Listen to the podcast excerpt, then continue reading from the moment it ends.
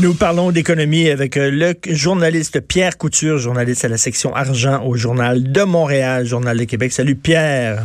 Salut Charles. Alors, Hydro-Québec qui lance un nouveau service pour nous faire économiser de l'électricité. mais, mais, le problème, le problème, Pierre, c'est que si effectivement on commence à économiser de l'électricité, ben ça, ça fait moins d'argent dans les poches d'Hydro-Québec, donc moins d'argent dans les coffres du gouvernement, donc ils sont en chenoute.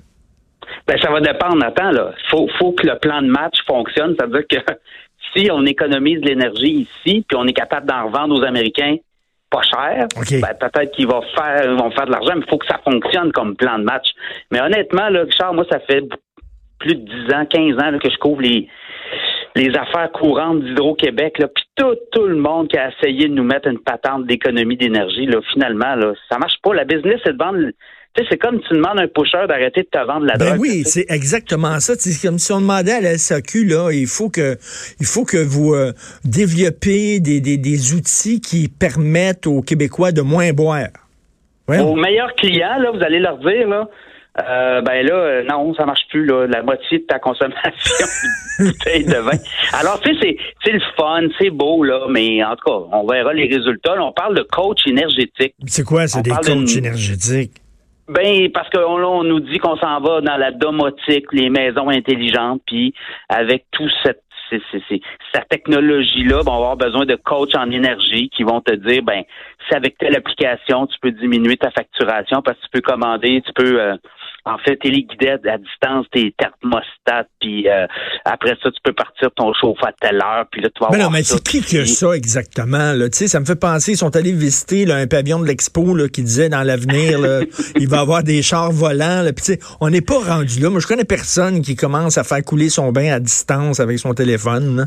Oui, mais Hydro-Québec a une peur bleue de ce qu'appelle la spirale de la mort, là.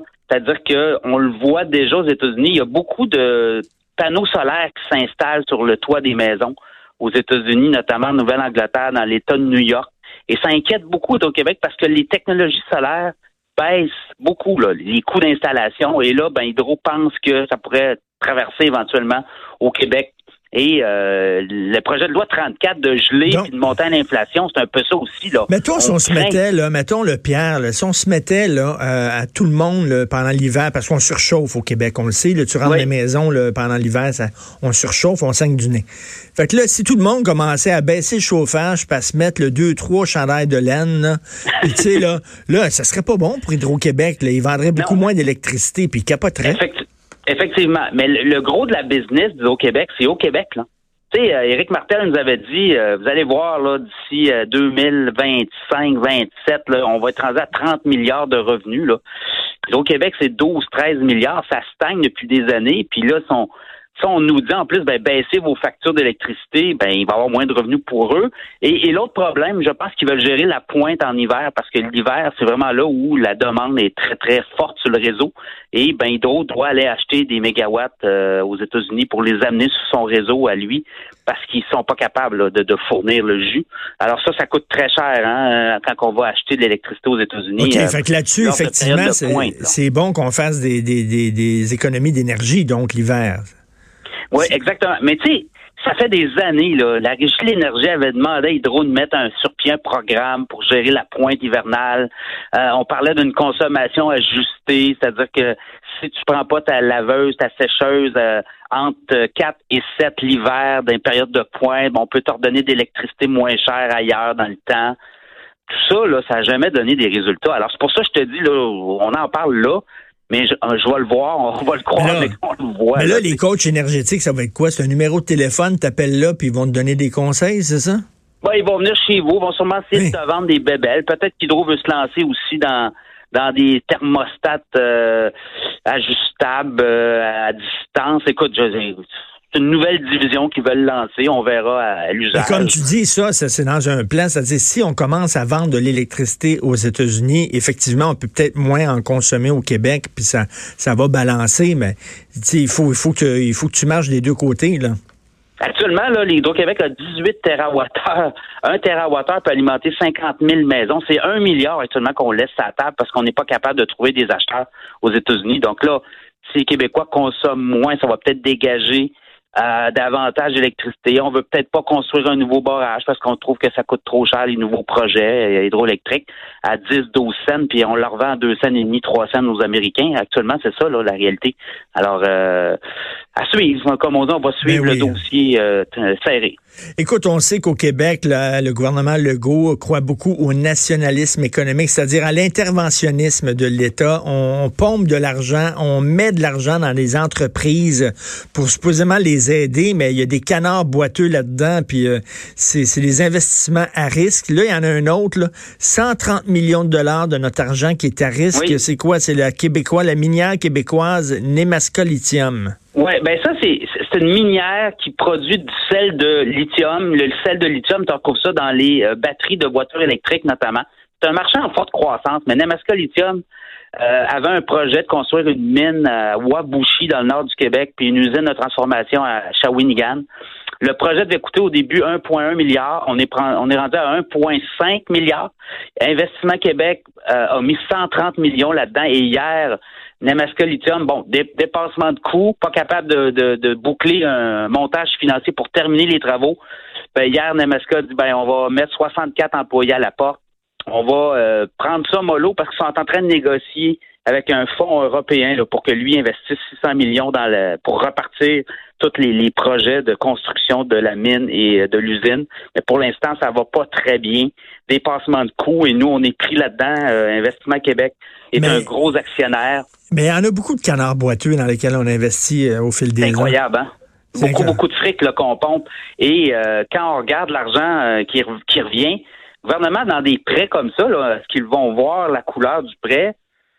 Euh, bon, je comprends que le sel de lithium, ça peut être attrayant. On dit qu'on peut, on essaie d'attirer Tesla au Québec pour euh, fabriquer des batteries. Mais tu vois, euh, Namaska Lithium, c'est un cas où on a un producteur. Euh, en fait, il va chercher la, ressource, il la produit. Et là, on essaie d'attirer des gens, une filiale, batterie lithium-ion, qui est un peu le, l'avenir des véhicules électriques. Alors, euh, encore beaucoup, beaucoup de questionnements pour ces travailleurs-là. Mais tu sais, quand, quand toi, mettons, le, ton portefeuille, là, tu, tu euh, as un portefeuille d'actions, on va te demander, est-ce que c'est quoi là, ton, ta, capacité de prendre le risque? Est-ce que c'est euh, élevé, moyen ou peu élevé? Bon, c'est certain que le gouvernement, on investit des millions dans plein d'entreprises. C'est certain qu'il y en a qui vont se planter. Mais tu sais, on se dit quoi? 10% de nos investissements vont se planter?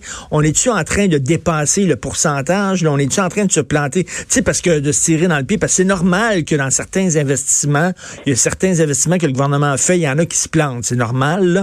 Mais là, on est-tu, on est-tu, euh, on a-tu dépassé la moyenne acceptable?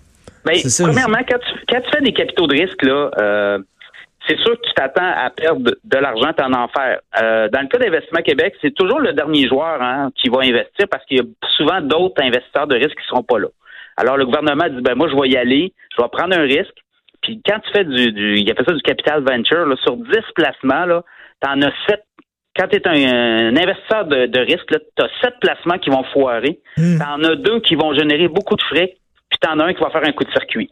Alors, c'est un peu cette mentalité-là de, capitaux de risque. Mais là, Investissement Québec, dans les dernières années, faisait des prêts. Euh, on en radie.